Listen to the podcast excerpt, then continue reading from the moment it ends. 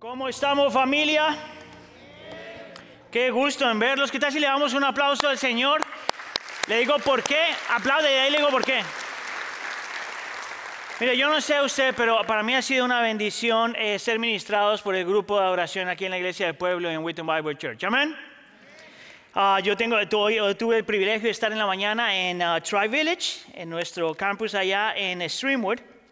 Ah, y entonces también tuve el privilegio de escuchar a Jonathan y a Sara dos veces, porque ellos también estaban cantando allá. Yo no prediqué, yo solo fui a hacer lo mismo que usted está haciendo, a recibir y a ser ministrados. Pero entonces tuve doble bendición a estar escuchando lo que el Señor hace por medio de esta, de, este, de, este, de esta pareja y del resto del ministerio. Entonces muy agradecido con el Señor por lo que nos ha regalado aquí a la iglesia del pueblo.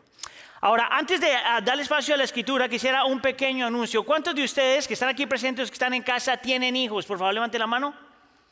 Ok, tengo un anuncio para todos ustedes. Ah, por la gracia y misericordia del Señor, la próxima semana, septiembre 13, vamos a empezar, vamos a abrir ya las puertas de nuestra escuela dominical para que nuestros niños puedan asistir. Ahora, si usted tiene hijos, déjeme eh, un par de cosas. Número uno, si usted no está sirviendo, por favor anótese, todavía necesitamos gente que pueda ayudarnos con este ministerio. Número dos, si usted va a venir y va a traer a sus hijos, a unos que están en casa, tiene que registrarse porque hay espacio limitado. Vamos a hacer todo lo posible, lo igual que estamos haciendo aquí, tomando espacio, ah, haciendo lo necesario para que nadie esté en peligro. Ah, eh, y, la diferencia es que cuando estemos entrando, los niños van a ir directamente a sus clases y no van a entrar aquí al santuario, simplemente para evitar el contacto y el cambio de manos y todo lo demás. Entonces, por favor, regístrese. Uh, registre a sus niños y vuelva. La razón por la que le digo esto es porque si usted estuvo la semana pasada aquí, el pastor Sergio habló claramente de que una de nuestras responsabilidades como creyentes es que nos congreguemos los unos a los otros. Ahora lo que le voy a decir no es para los que están aquí, es para los que están en casa. Escucha acá. Nosotros no somos tantos como para no regresar a la iglesia. Y este santuario es tan grande que todo el mundo, todos los latinos pueden volver y todavía estamos a salvo. Amén. Entonces, por favor, mis hermanos que están en casa, a menos de que tenga una condición, por favor, regrese. Y todos los que están aquí dicen, Ok, ahora que les hice sentir culpables, empecemos con la prédica. Hace unas semanas empezamos una serie que se llama La Iglesia Invencible, que es una serie que a mí yo he disfrutado mucho hasta ahora, hace un mes en realidad. Y hemos estado hablando algunas de las cosas, estamos tratando de explicar por qué la iglesia existe y por qué hacemos todo lo que hacemos. ¿Por qué tenemos las disciplinas espirituales que tenemos? ¿Por qué practicamos las liturgias que practicamos como iglesia? Ahora, si usted tiene problema con la palabra liturgia, ah, no se amargue la vida. La palabra liturgia es simplemente las prácticas espirituales que tenemos como iglesia. Todas las iglesias tienen liturgias. Todas las iglesias. Es más, si usted piensa que usted no tiene liturgias, se está confundiendo a usted mismo porque si usted tiene prácticas y hábitos espirituales y hay cosas que le gusta hacer en la iglesia y no hacer, esa es una liturgia. Ahora, lo que estamos hablando y mirando es por qué nosotros existimos y por qué hacemos todo lo que hacemos. En teología se llama eclesiología. ¿Por qué nosotros hacemos lo que hacemos como iglesia? ¿Por qué? ¿De dónde saca todo lo que estamos haciendo? ¿Y por cuál es la razón bíblica de hacer lo que estamos haciendo? Hasta este punto, entonces, hemos hablado de por qué decir que la iglesia es invencible. Y si, estaba, si usted estaba con nosotros, a lo mejor se acuerda que la única razón y la razón primordial por lo que la iglesia es invencible es porque Dios está presente y Dios está activo con su iglesia en todo momento. Aún así, y con tanto poder que ni siquiera las puertas del infierno podrán contra ella. ¿Se acuerda de eso? Para los que estuvieron aquí. Hablamos de la adoración, de la importancia de la, adoración. Hablamos de la oración, de la importancia de la oración. Ah, hablamos de por qué la iglesia se debe congregar. Y hoy vamos a hablar de por qué la iglesia escucha. ¿Por qué es que la palabra del Señor y la predicación de la palabra y, el estudiar la palabra es tan importante para nosotros como creyentes? ¿Por qué para el creyente la centralidad de la escritura no es una opción? ¿Por qué para el creyente el que nos juntemos a escuchar y como individuos estudiemos y memoricemos y meditemos en la escritura, por qué esto no es una opción? ¿Por qué es que usted y yo no podemos sobrevivir como creyentes sin escuchar lo que Dios ya ha dicho? ¿Por qué como creyentes no podemos vivir sin escuchar lo que Dios ya dijo. Y para eso entonces vamos a estar leyendo el Salmo número uno. Le voy a pedir que por favor se ponga de pie ah, como señal de reverencia al Señor y su palabra. Salmo número uno. Si está conmigo, diga, aquí estoy. Wow, aquí estoy. Salmo número uno dice así. Cuán bienaventurado es el hombre que no anda en el consejo de los impíos, ni se detiene en el camino de los pecadores, ni se sienta en la silla de los escarnecedores, sino que en la ley del Señor está su deleite. Y en su ley medita de día y de noche. Versículo 3. Será como árbol plantado junto a corrientes de agua, que da fruto a su tiempo y su hoja no se marchita. En todo lo que hace prospera. No así los impíos, que son como paja que se lleva el viento. Por tanto, no se sostendrán los impíos en el juicio, ni los pecadores en la congregación de los justos, porque el Señor conoce el camino de los justos, pero el camino de los impíos perecerá. Esta es la palabra del Señor. Permítame orar una vez más. Señor, ya lo oramos, pero pedimos a ti, Señor, que por favor las palabras de mi boca y la meditación de nuestro corazón sean agradables a ti. Te lo pedimos por favor en nombre de tu Hijo Jesús. Y la iglesia dice, ¿se pueden sentar? Hoy vamos a hablar de tres cosas. Vamos a estar hablando de la necesidad de la escritura, del hábito de nosotros aprender a escuchar la escritura y del deleite que necesitamos tener para apreciar la escritura. La necesidad, el hábito y el deleite. Hágame un favor si está sentado alguien de su familia, porque no puede hablarle a otra persona. Mira a la persona que está al lado suyo y dígale esto. ¿Crees tú realmente en el poder de la palabra? Hágale la pregunta. Ok, respóndale. Todo el mundo va a decir que sí. Pero la realidad es que, aunque esto es algo que nosotros sabemos y hemos escuchado y hemos predicado y hemos todo lo que sea, en realidad es que en la vida práctica muchas veces la escritura se puede volver algo secundario. Mire, sin que nadie se sienta mal, sin querer queriendo muchas veces. Vamos entonces a hablar, yo quiero entonces compartir con ustedes por qué esto es algo que, con lo cual no podemos jugar ni negociar. Y para eso vamos a mirar el punto, la necesidad de la escritura. Y te voy a dar tres razones prácticas de por qué la escritura para el creyente, el exponerse a la escritura, el meditar en la escritura, el estudiar la escritura, el venir y congregarse para que juntos meditemos en la escritura no es una opción. Tres razones. Porque sin la escritura no hay gozo ni alegría. Ahorita te explico dónde saco eso, versículos 1 y 2. Sin la escritura es imposible perseverar, eso es el versículo 3, y sin la escritura no hay convicciones, es el versículo 4. No hay gozo, alegría, no hay perseverancia, no hay convicciones. Vamos entonces con el primero de estos tres subpuntos. Sin la escritura no hay gozo ni alegría. ¿De dónde sale eso? Bueno, si usted leyó el texto conmigo, en el versículo 1 te lo dice desde el principio. Cuán bienaventurado eh, es el hombre Ahora, esta palabra bienaventurada aparece a lo largo de la escritura y este es un tema que nosotros hemos hablado varias veces, varias veces en esta iglesia. Pero la palabra bienaventurada parece una palabra arcaica. En realidad casi ninguno de nosotros utiliza la palabra bienaventurado. Nadie le pregunta a usted cómo está y usted dice bienaventurado. Nadie dice eso. Sin embargo, es una palabra que tiene mucho significado en la Biblia y para el creyente debe tenerlo. La traducción que nosotros hacemos en la, iglesia moderna, se podría decir, es la palabra gozo y felicidad, que podría ser lo mismo hasta cierto punto, pero es un poquito diferente. La razón por la que yo utilizo la palabra gozo y felicidad y la pongo la una al lado de la otra, es porque el concepto de felicidad es, una palabra que nosotros utilizamos para cualquier cosa. Te compras un carro y estás feliz.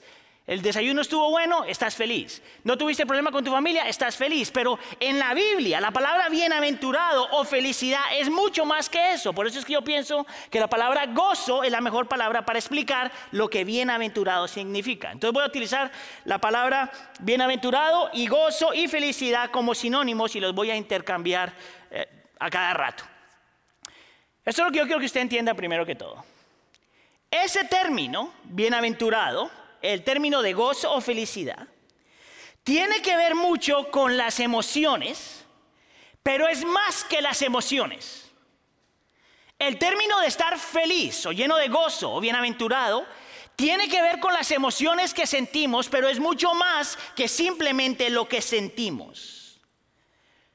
Porque el ser bienaventurado o el tener gozo o el sentirse feliz Literalmente en la escritura significa tener una actitud en el corazón, una paz en el corazón, un gozo en el corazón, una felicidad en el corazón que no depende de las circunstancias.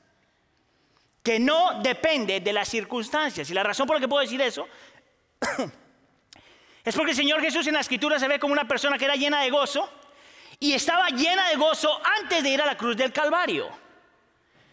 Si la felicidad se reduce simplemente a que no tengas problemas, entonces Cristo Jesús no podría ser una persona de gozo.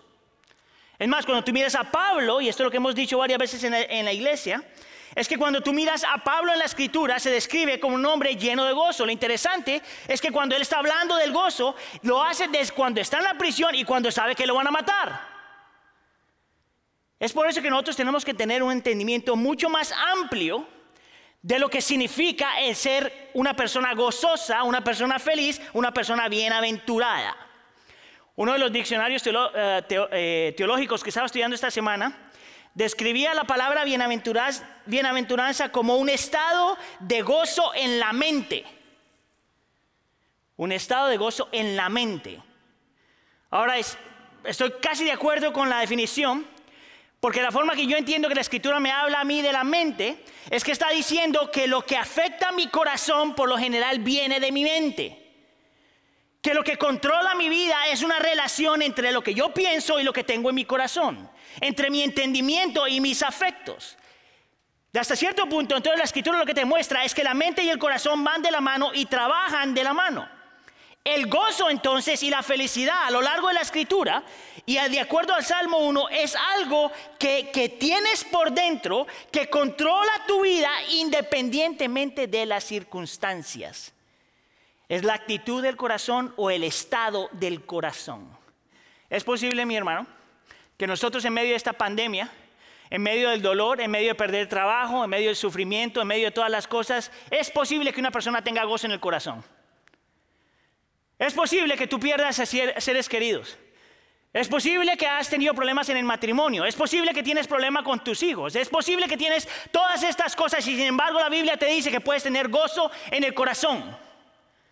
Es posible que lo perdiste todo y no has ganado nada y sin embargo tener gozo en el corazón. Porque la escritura te dice que eso es posible para el creyente.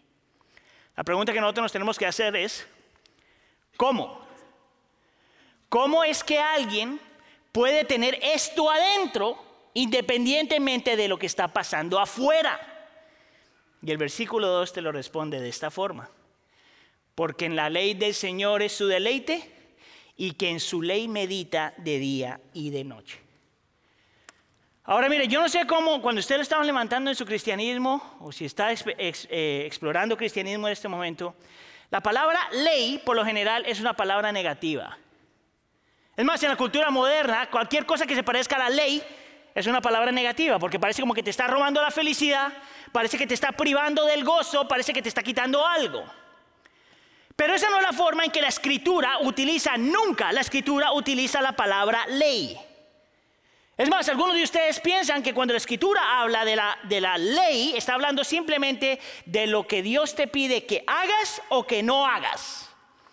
Hemos reducido el concepto de la palabra ley a algo que tú piensas que Dios simplemente te está diciendo lo que quiere o lo que no quiere. Yo quiero ofrecerte una definición, en mi opinión, mucho más amplia de lo que la ley es en la escritura. Cuando el salmista utiliza la palabra ley, no está hablando simplemente de lo que Dios quiere y no, y no quiere. Cuando la escritura utiliza y el salmista utiliza la palabra ley, está hablando de toda la escritura de principio a fin. Todo lo que ya está revelado, todo lo que ya se ha dicho, todo lo que ya se ha enseñado, todo. Interesante es esto, que cuando tú miras eso, te das cuenta que toda la escritura es mucho más que lo que Dios quiere y no quiere. La escritura de por sí es la revelación del carácter, la naturaleza y la persona de Dios. No solamente lo que quiere y no quiere de ti. Toda la escritura es acerca de quién Él es, cómo es y lo que puede hacer o no quiere hacer.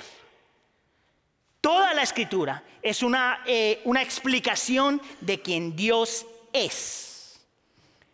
Es por eso que lo encuentro tan peligroso que algunos de nosotros tienen una relación con la escritura donde solamente estás aprendiendo cosas morales. O una relación con la escritura donde estás simplemente mirando lo que Dios le gusta o no le gusta. O reduces la escritura como simplemente un intercambio de información, pero no como el lugar donde el Espíritu Santo utiliza para afectar tu mente y afectar tu corazón de tal forma que conoces a tu Dios. Escucha acá. Y es cuando tú conoces a tu Dios que la felicidad viene. Escuche aquí, la felicidad es el resultado de tu conocer a Dios. La felicidad no se crea, la felicidad no se busca, la felicidad no se puede trabajar, la felicidad es el, el resultado de tu conocer al Dios de la escritura. Es el resultado de conocerlo a Él. La felicidad no puede ser simplemente el resultado de que Dios te quite tus problemas. Es por eso que yo puedo decir que sin la escritura realmente no hay felicidad verdadera. Mira, te voy a dar un ejemplo. Estaba pensando en esto porque ah, como familia estamos haciendo algunos cambios en el hogar y un montón de cosas. Y, yo no sé ustedes, pero nosotros, o por lo menos a mi esposa le gusta, ella siempre tiene un plan. Yo soy de medios planes, pero mi esposa es de planes completo. Y ahí entonces tiene su planner, porque le gustan los planes. Y en su planner ella pone todo lo que va a pasar. Vamos a hacer esto, vamos a hacer esto, vamos a hacer esto, vamos a hacer esto. Es una persona súper organizada cuando viene a eso. Yo le pongo la mitad y la otra mitad que el Espíritu me vaya llevando. Escucha aquí. El problema cuando tú tienes un plan es que tú esperas que todo salga bien. ¿Verdad o no? Cuando ustedes, para los que tienen hijos, cuando ustedes tuvieron sus hijos, usted tenía un plan. Y tu plan era que tus hijos te salieran bien. Psych, no te salieron tan bien como tú pensabas que iban a salir. Cuando tú te ibas a casar, tú tenías un plan. Y sin embargo, las cosas para mucha gente en el matrimonio no han sido completamente, yo diría a todo el mundo, como tú lo planeaste. Esto es interesante, que aunque tú tengas un plan y las cosas no salgan bien, lo que te sostiene es el Dios en el cual tú ya confías. No que el plan salga bien, sino que el Dios que tú tienes, que conoces por medio de la escritura, Él es el que te sostiene independientemente de las circunstancias. ¿Me está escuchando? Es por eso que para un creyente es imposible, escucha acá, es imposible conocer a Dios sin la Biblia y vivir tu cristianismo sin la Biblia. Porque lo que te sostiene y te mantiene adelante es el carácter de Dios, la persona de Dios, la naturaleza de Dios. Sin escritura no hay felicidad. La escritura no es tu lamparita mágica. No es lo que tú abres cuando tienes una lucha. Mire, por favor, no se va, a ofender a nadie, pero le voy a dar un ejemplo de lo que yo he visto. No se ofenda a nadie. ¿Sabes yo, cuánta gente yo he visto que cuando tiene un problema, se acerca a la escritura y abre por donde sea? Y esperando que donde tú abriste, esto ministre tu corazón. Mire, y de chiripazo, dicen en Colombia, alguna vez sí te funciona. Y otras veces lo abres y te dice que Judas se ahorcó. Se equivocó el Señor. Pero la escritura no es una lamparita mágica. La escritura no es este versiculito que buscas para ver cómo te soluciona los problemas. La escritura no es estos principios morales que tú necesitas adoptar. La escritura es este lugar donde tú abres y dejas que el Espíritu Santo te muestre, te revele, te enseña y magnifica a tu Dios. Sin importar las circunstancias, sin importar el dolor, sin importar el sufrimiento, sin importar lo que sale bien y lo que sale mal. Lo que te sostiene es tu Dios. Es tu Dios. He ahí el gozo. He ahí la felicidad. Ese es Él. Es Él. ¿Tú sabías que la presencia de Dios y la voz de Dios es lo que transforma la Biblia entre algo más grande que simplemente un libro? Sin la presencia de Dios y el carácter de Dios, la Biblia es solo un libro. pero porque es la explicación del carácter de Dios, la persona de Dios, la naturaleza de Dios, es más que un libro. Es por eso que la iglesia escucha. Es por eso que tú tienes que aprender a escuchar lo que la escritura ya ha dicho. Mire, esta mañana estaba yo repasando el sermón, estaba, en realidad estaba terminando el sermón. Y él está leyendo esto, Empecé a pensar en todas estas cosas que están pasando y todos los problemas que hay, y los problemas en los matrimonios que hay en la iglesia, los problemas con los hijos que hay, que los hijos no pueden estudiar, y un montón de cosas. Y por alguna razón el Señor me trajo a la mente una película que vi hace años. No es una película que la recomiendo, pero de todos modos se la voy a compartir. Se llama Taken. Y es esta película donde hay un hombre que es como un policía y a su hija la están secuestrando para tráfico humano.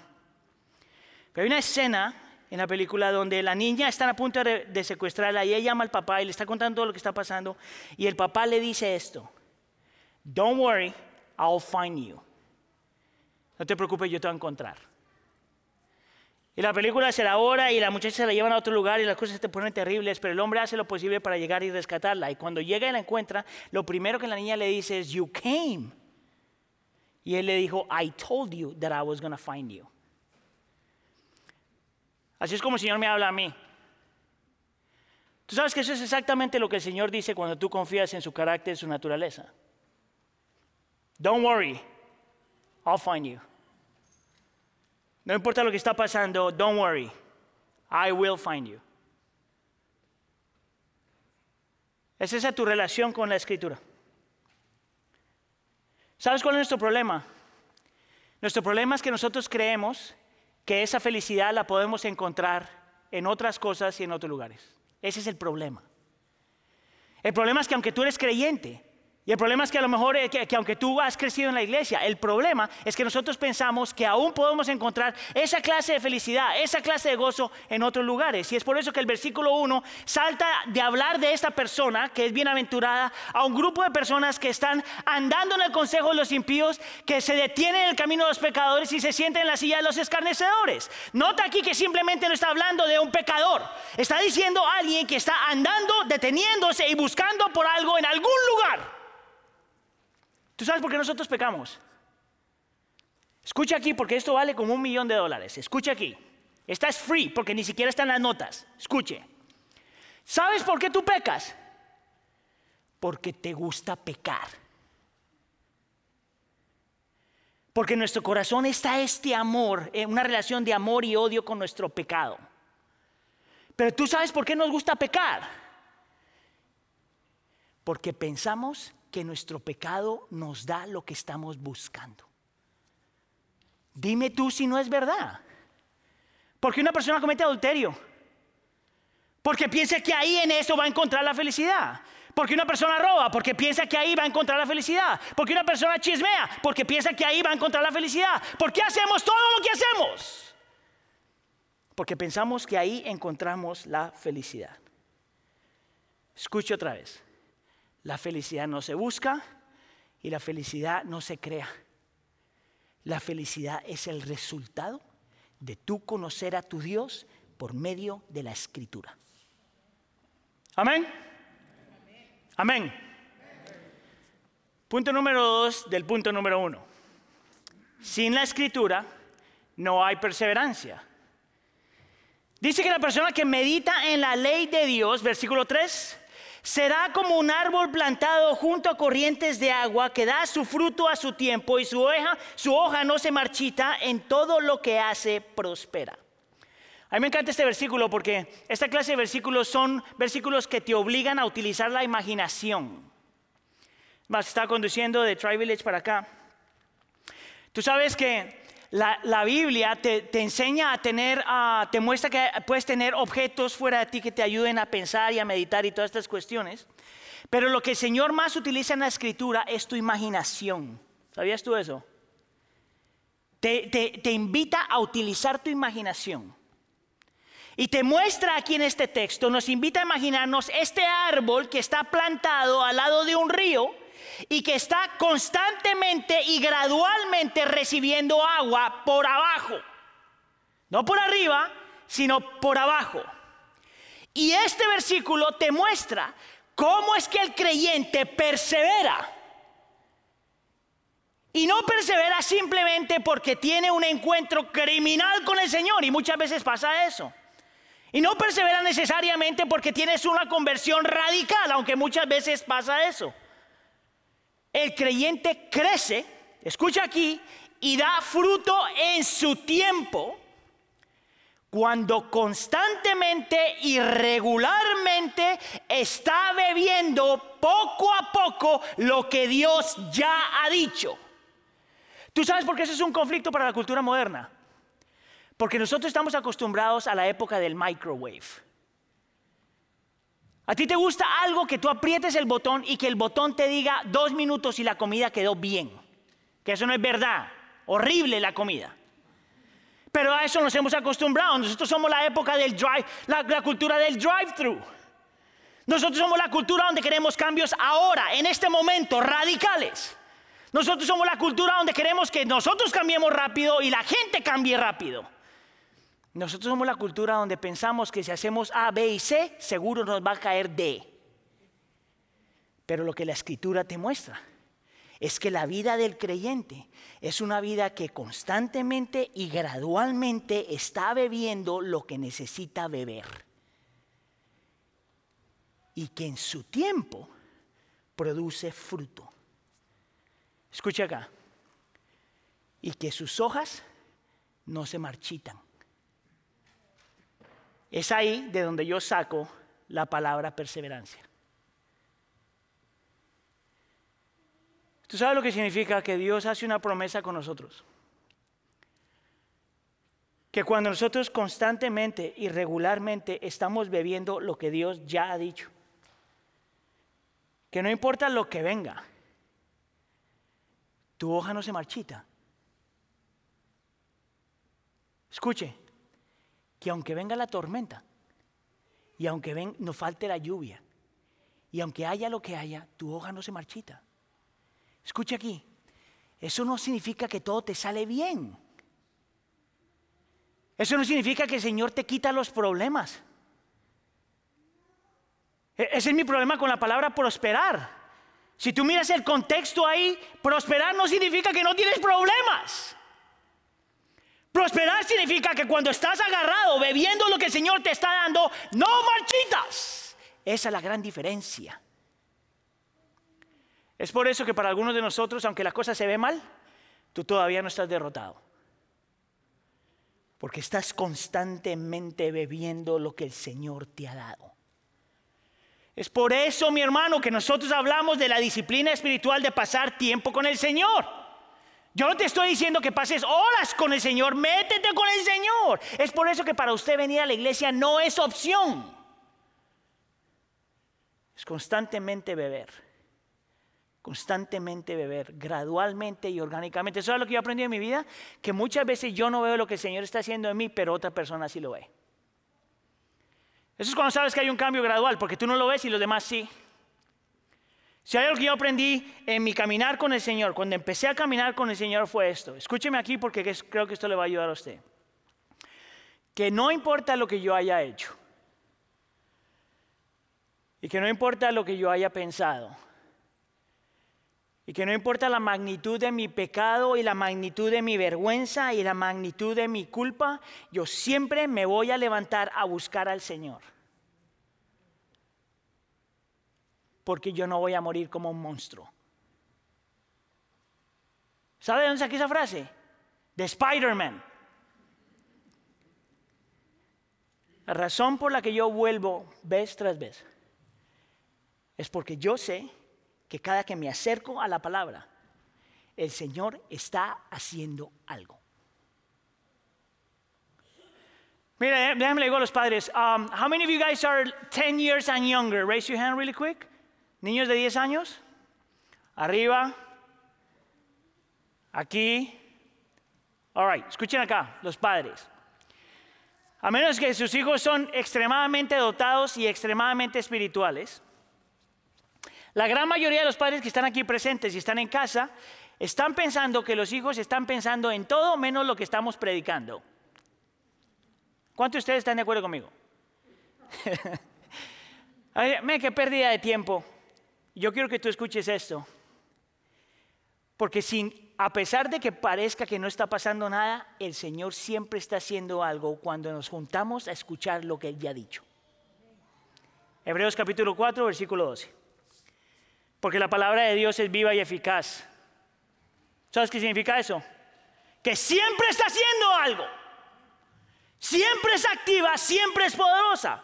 Y es más cortante que cualquier espada de dos filos. Está entrando al corazón, está moldeando el corazón, está haciendo algo. Penetra hasta la división del alma y del espíritu, de las coyunturas, de los tuétanos y es poderosa para discernir los pensamientos y las intenciones del corazón. Cada que nosotros nos sentamos y escuchamos la palabra, aunque no piensas que está pasando nada, el Señor está entrando a tu corazón por la obra del Espíritu Santo, revelando los pensamientos y lo escondido del corazón, transformando tu vida, recordándote, ves vez que tú todavía necesitas un Salvador.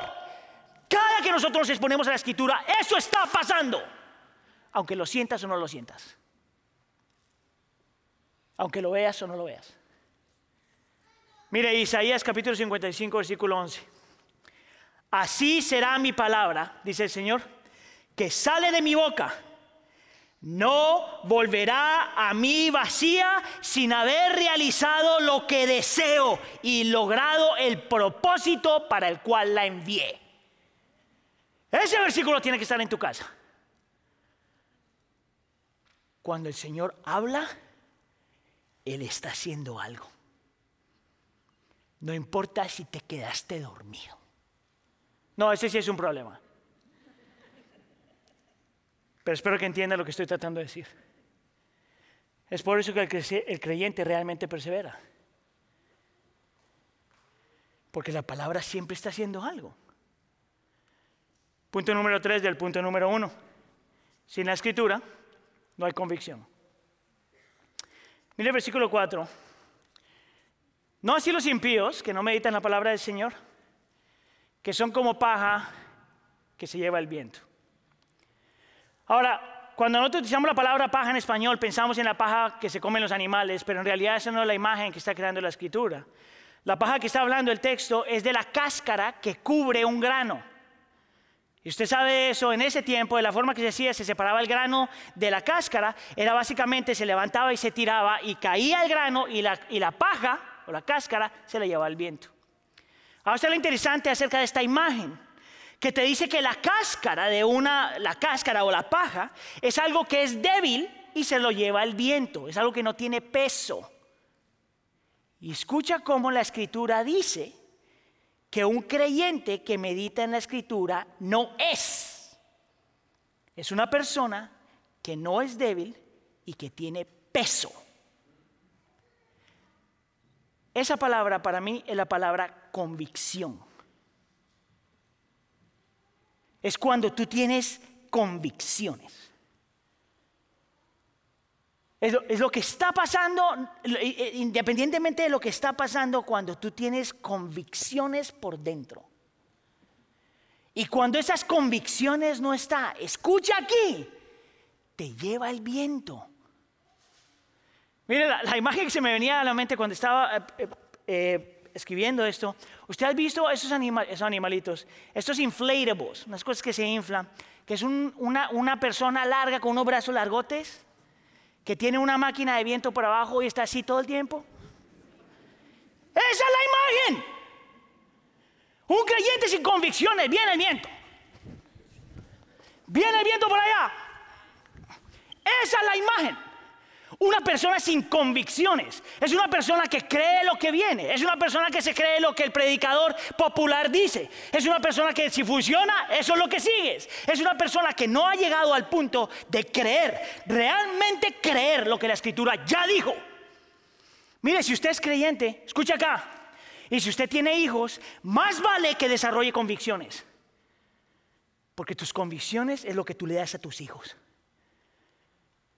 Nosotros somos parte de una cultura postmoderna, donde cada cual tiene su propia opinión y cada cual tiene su propia verdad.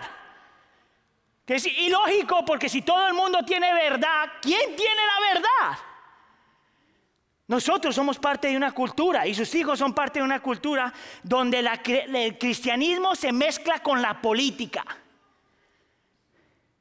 Usted y yo somos parte de una cultura donde la gente es lo que siente. Mira, mi esposa y yo estábamos leyendo un libro que se está enseñando en las escuelas ahora, que está diciendo que tu identidad es lo que tú sientes. Entonces, si naciste hombre, hombrecito, pero te, te sientes mujer, pues mujer eres. Eso dice el libro. ¿Tú sabes lo que significa vivir en un lugar donde todo está siendo redefinido?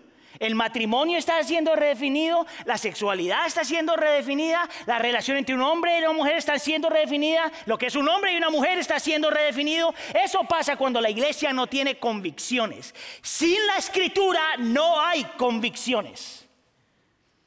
¿Por qué crees tú que Martin, Luther King Jr.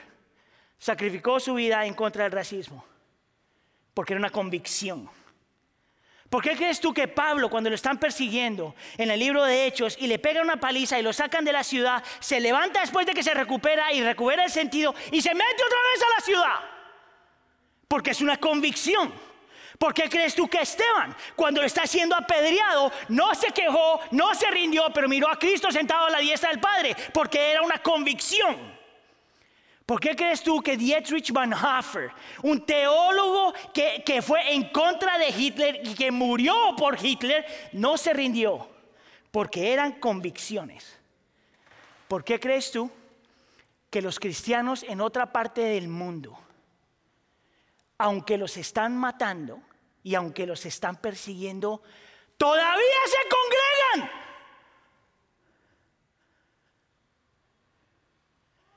Todavía se congregan. Porque es convicción. ¿Cómo están tus convicciones? Si en la escritura no hay felicidad, si en la escritura no hay perseverancia, si en la escritura no hay convicciones. La pregunta es, ¿cómo le hacemos para ser personas que viven así. ¿Cómo le hacemos para nosotros abrazar lo que la escritura dice? Y este es mi punto número dos y no se preocupe porque esto va a ser rápido. Necesitamos hábitos. Mira lo que dice el versículo 2. Sino que en la ley del Señor está su deleite y en su ley medita de día y de noche. Esto es interesante. Hay dos palabras claves ahí que usted se tiene que memorizar. La palabra deleitar y la palabra meditar. Mire, la palabra deleitar creo que es fácil de entender. Es cuando tú disfrutas algo o deseas algo. Lo interesante acerca de la palabra deleitar es que está directamente relacionada con lo que tú amas. Aquello que tú amas, en eso te deleitas. Escucha acá. Aquello que tú amas, eso es lo que tú, en lo que tú te deleitas. Lo interesante es que el texto te dice que el cristiano está llamado a deleitarse en la ley del Señor. ¿Se acuerda que yo le dije lo que es la ley del Señor? Es el carácter de Dios, la naturaleza de Dios y la persona de Dios. El creyente sigue caminando en su vida cuando está deleitándose en quien Dios es por medio de la escritura. Ahora escucha acá. Parte de lo que ha pasado en la cultura cristiana moderna es que nosotros pensamos que el deleitarse viene simplemente porque sí. Y yo quiero argumentar que de la única forma que tú aprendes a deleitarte en la escritura y a deleitarte en el Dios de la escritura es cuando se vuelve un hábito para ti. Y de eso lo saco de la palabra meditar. Tú sabes lo que significa meditar, ¿verdad? En el original la palabra meditar significa esto. Cuando tú piensas y repiensas y masticas y remasticas y consideras y te hablas a ti mismo lo que Dios ya dijo. Eso es lo que la palabra meditar. En el mundo moderno, meditar es como que te separas de la mente y te pones la mente en blanco, que eso es lo más ridículo que hay. Nadie puede hacer eso. Por lo menos por más de cinco segundos. Pero lo que la escritura te dice es que para tú realmente tener estas convicciones, para tener la felicidad, para perseverar, realmente necesitas establecer el hábito de meditar. La mejor explicación que yo tengo de meditar es esto. Es cuando te hablas a ti mismo lo que Dios ya dijo. Notaste que yo nunca he dicho solamente lee la escritura. Yo no he utilizado esa palabra dos veces. Pero la palabra no es lee, es medita. Mira, leer es bueno, escuchar es bueno, es mejor, pero decirla y escucharla es lo mejor de todo. Y es por eso que nosotros hacemos esto. Déjame doy un par de salmos para que lo entiendas. Salmo 42. El salmista se está hablando a sí mismo. ¿Por qué te desesperas, alma mía? ¿Y por qué te turbas dentro de mí? ¿Con quién está hablando?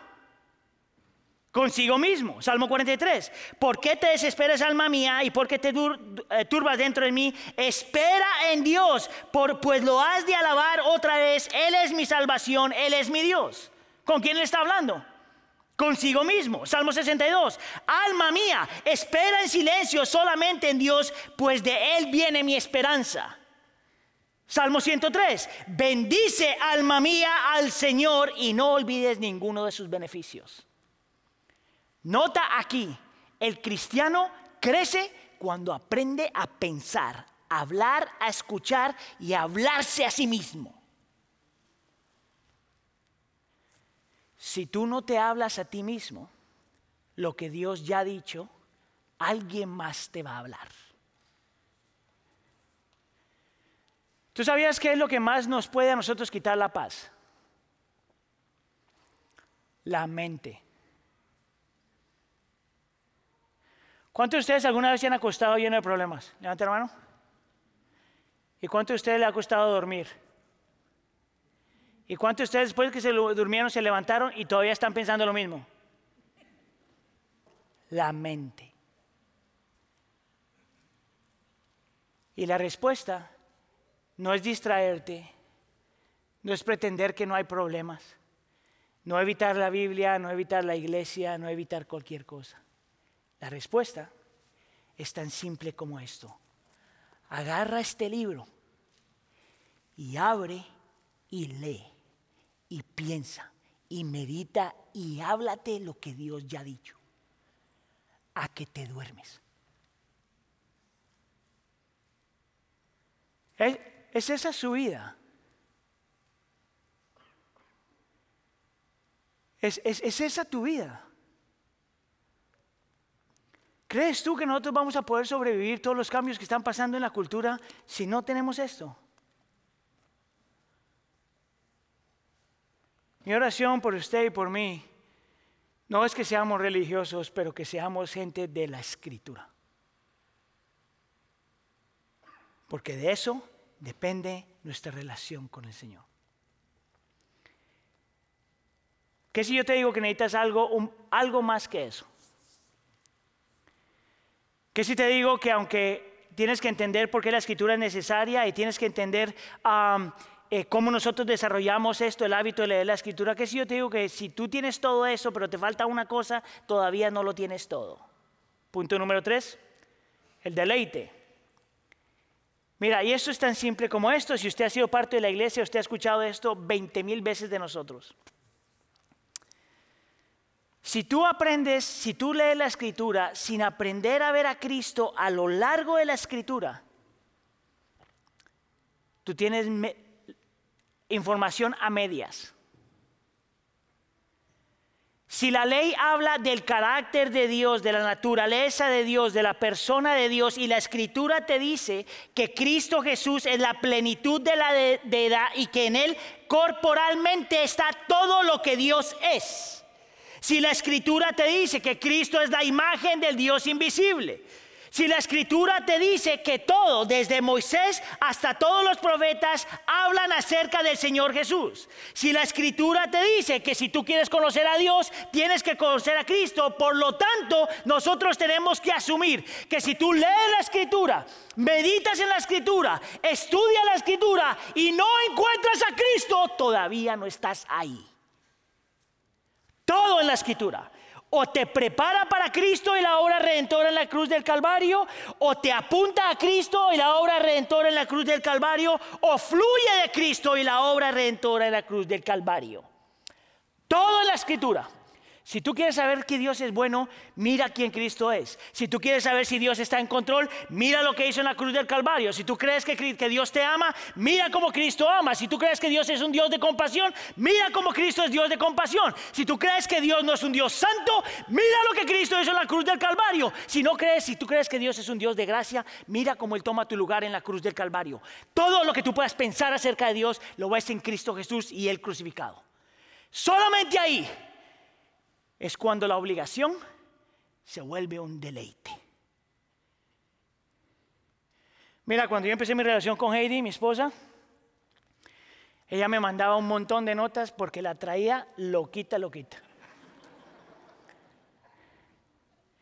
Y yo me acuerdo leer las notas vez tras vez. Y entre más la leía, más la veía a ella diciendo lo que la carta decía. Y entre más la leía, más me convencía de, men, la traigo loquita. Pero eran cartas de amor. Y entre más la leía, más la amaba yo también a ella. ¿Qué si yo te digo que este hermoso libro es algo muy parecido a eso y más? ¿Tienes tu problema con tu identidad y tus luchas y tus miedos? Mira lo que el Señor ya dice de ti y quién tú eres en Él. ¿Estás jugando con tu pecado? Mira lo que Dios ya dijo acerca de Él y lo que Cristo ya logró. Deja que su palabra forje, moldee tu corazón. Amén. Por eso la iglesia escucha. Vamos a orar. Señor, te queremos dar gracias porque tenemos más que un libro, Señor, tenemos palabras de vida. Palabras, Señor, que entran a nuestra, a nuestra mente y corazón y no nos dejan igual. Palabras, Señor, que dice tu palabra en Isaías 55, que entran al corazón y no vuelven vacías, que logra lo que tú quieres lograr. Gracias Señor por tu misericordia. Gracias Señor por el regalo que nos has dado. Gracias Señor porque tu misericordia nos has, hablado. Por favor Señor que tu Espíritu Santo tome esas palabras y las haga real a nuestra vida. Te lo pedimos por favor en nombre de tu Jesús. Y la iglesia dice...